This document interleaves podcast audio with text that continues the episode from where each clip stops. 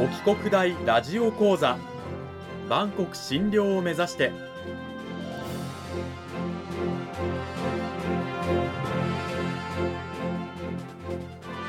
番組タイトルにある万国診療とは世界の架け橋を意味する言葉です。この番組は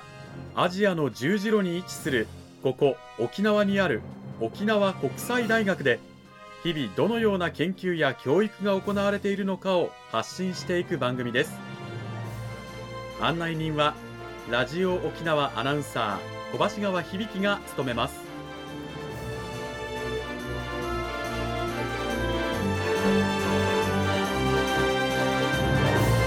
この番組は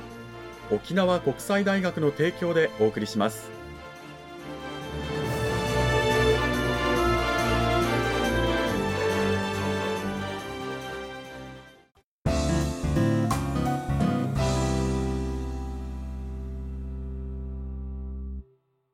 沖国大ラジオ講座今週から2週にわたって沖縄国際大学産業情報学部産業情報学科の宋誠先生にお話を伺いたいと思います。宋先生今週からよろしくお願いします。よろしくお願いします、えー沖縄国際大学産業情報学部産業情報学科で教授を務めております宋誠と申します。私は大学では人工知能やロボットについて教えています。私からは現在社会に大きなインパクトを与えているチャット GPT が代表する生成 AI を軸にして私たちの社会がどう変わりつつあるのかその中で私たちはどう生きるべきかそれらについてお話ししてまいります。今週は特に人工知能の光に焦点を当て生成 AI とは何かそれが私たちに与える恩恵についてお話しします。なるほど。そう誠先生一気に自己紹介までしていただきましたがそんな宋先生をお招きして今週から2週にわたって講義タイトルは人工知能見聞録2024と題してお送りしていきたいと思います。さて今先生がおっしゃった生成 AI という言葉がありましたけれどもねあのそもそも生成 AI というどういったものなんでしょうか？はい。生成 AI とは文字通り新しいコンテンツを生成する人工知能のことです。もともとは文章を生成するものでしたが、そこから発展して、今では文章に限らず画像、音楽、動画など様々な形で創造的な作品を生み出すことができるようになりました。短い指示から詳細に物語を作る特定のスタイルで絵を描くなど高い創造性を持つクリエイターのように機能します。生成 AI の高い想像力と高速な処理能力は現在社会のさまざまな分野で活用されつつあります。なるほど例えばあのゴッホのスタイルで絵を描いてくださいってなるとメールを出すと、まあ、ゴッホみたいなタッチで絵を描いてくれたりっていうことができるわけですね。そうですね。自分の撮った写真でゴッホのタッチに直してくださいってなると、ほまたゴッホタッチの写真が出来上がったりします。なるほど非常に興味深いお話なんですが実際のさまざまなこう現場ではどういうふうにこの生成 AI 活用されるというふうに考えられてるんでしょうか？そうですね。例えば、ジャーナリズムであると、AI が記事を自動生成して、最新の情報を素早く提供したりします。ビジネスでは、マーケティング資料の作成や顧客対応を自動化しますし、医療の分野だと、病気の早期発見や診断を支援したりしています。なるほど、まあ、こういうふうに AI がいろんな仕事を代行してくれるというような未来が予想されているということなんですが実際を今後ですねその AI というのが、まあ、世界的にどんな影響を与えるのかっていうことももう少し詳しく教えてください。はい、投資銀行であるゴールドマン・サックスの調査では、今後10年間で生成 AI は世界の GDP を約7%、約7兆ドル増加させて、10年間で生産の伸びを1.5ポイント引き上げる可能性があるとしています。7兆ドル、まあ、今のね日本円でいうと100兆円ぐらいはいきますかね。そうですね、それぐらいの勢いはあると考えていいと思います。ものすごい世界中に影響を与えるということがゴールドマン・サックスの調査ではまあ予想されているということなんですがそんな生成 AI じゃあどうやってできているのっていうことなんですけど仕組みはどうなってるんでしょうか？はい生成 AI は多量のデータから学習してその中のパターンや関連性を理解してその知識をもとに新しいコンテンツを生成します。これは人間が言葉を学ぶ過程に似ています。生成 AI も数百億にも及ぶ多くの文字や単語や文を経験することで文全体の意味文脈を理解していきます。例えばどういう感じなんでしょうか？そうですね。例えば次の文があるとします太陽が昇ると鳥たちは美しい歌を歌い始める。この文ですね、うん、この文に対して AI は事前に学んだ数百億の言葉の経験から太陽と昇るが強い関連を持っていること。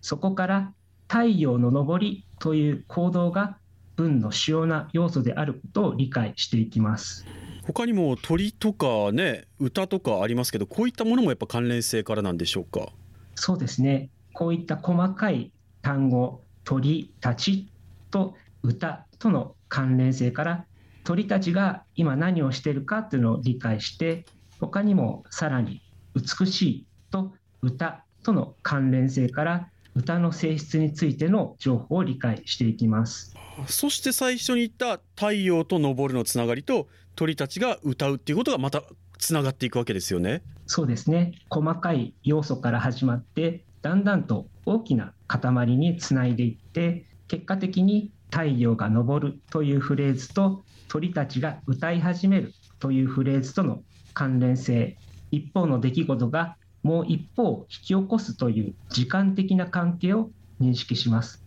なんというか思っていたよりもこう数学的なこう情報処理の仕方なんだなと思いましたね。割と淡々としている感じなんですね。はい。やはりコンピューターに処理させるには数値化っていうのが大前提になるのではい、我々が言葉に感じる温かみなんかは全部数値に置き換わるので、はい、なるほど、まあ、今はね文章のお話でしたけどもこれが例えば画像生成絵だったりとかあるいは音楽だったりでも似たような処理をしながら新しいものを作っていくとか認識をしていくっていうことが生成 AI の能力なわけですね。あはいその通りです、うん、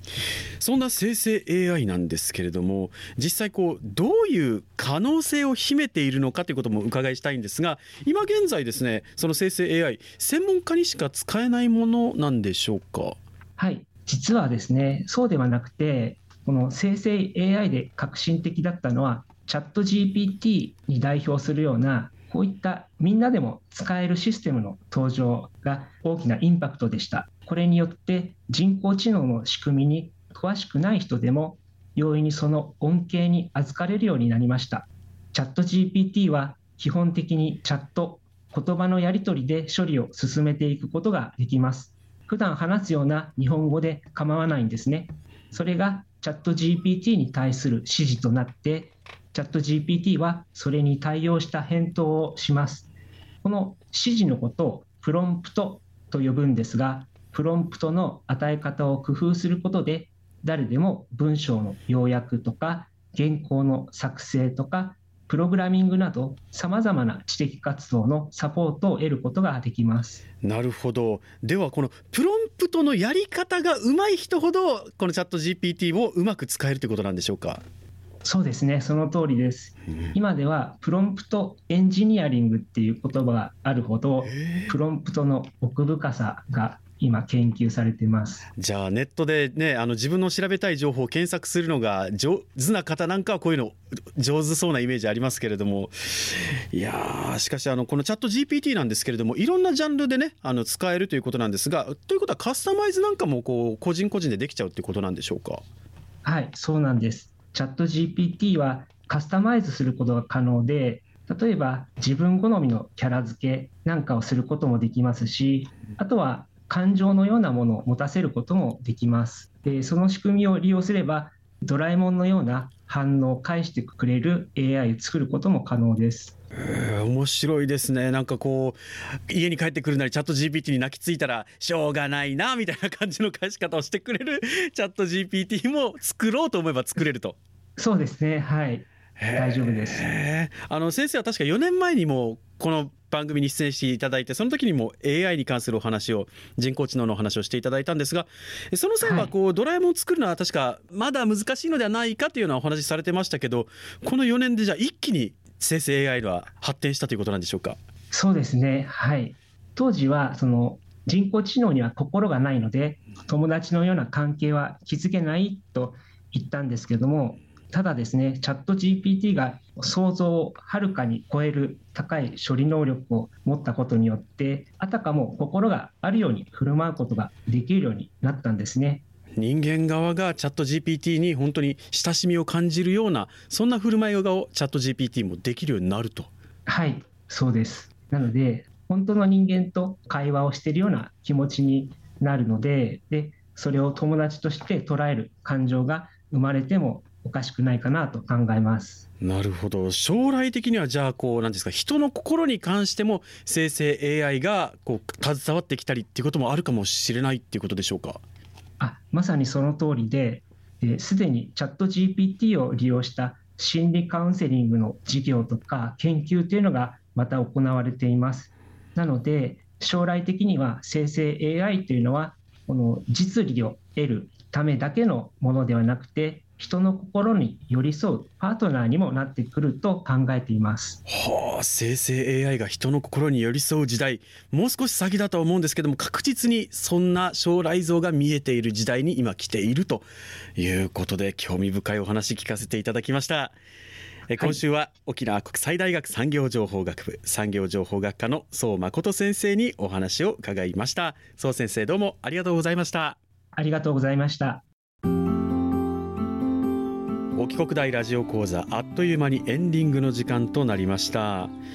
さて生成 AI の可能性そしてその未来に関していろんな興味深いお話を聞かせていただきましたがそれを踏まえた上で宋先生来週はどんなお話を聞かせていただけるんでしょうかはい今回は生成 AI の明るい話をしましたがその上で私たちが気をつけなければならないことについて、えー、話していきたいと考えています。なるほど、まあ、生成 AI の利益とかメリットもちろんあるけれどもそれで我々はどういったことに気をつけなければならないのか。これもねあの思った以上に早く生成 AI 我々の身近なものになってくる可能性がありますから皆さん来週もぜひ気をつけてお聞きください。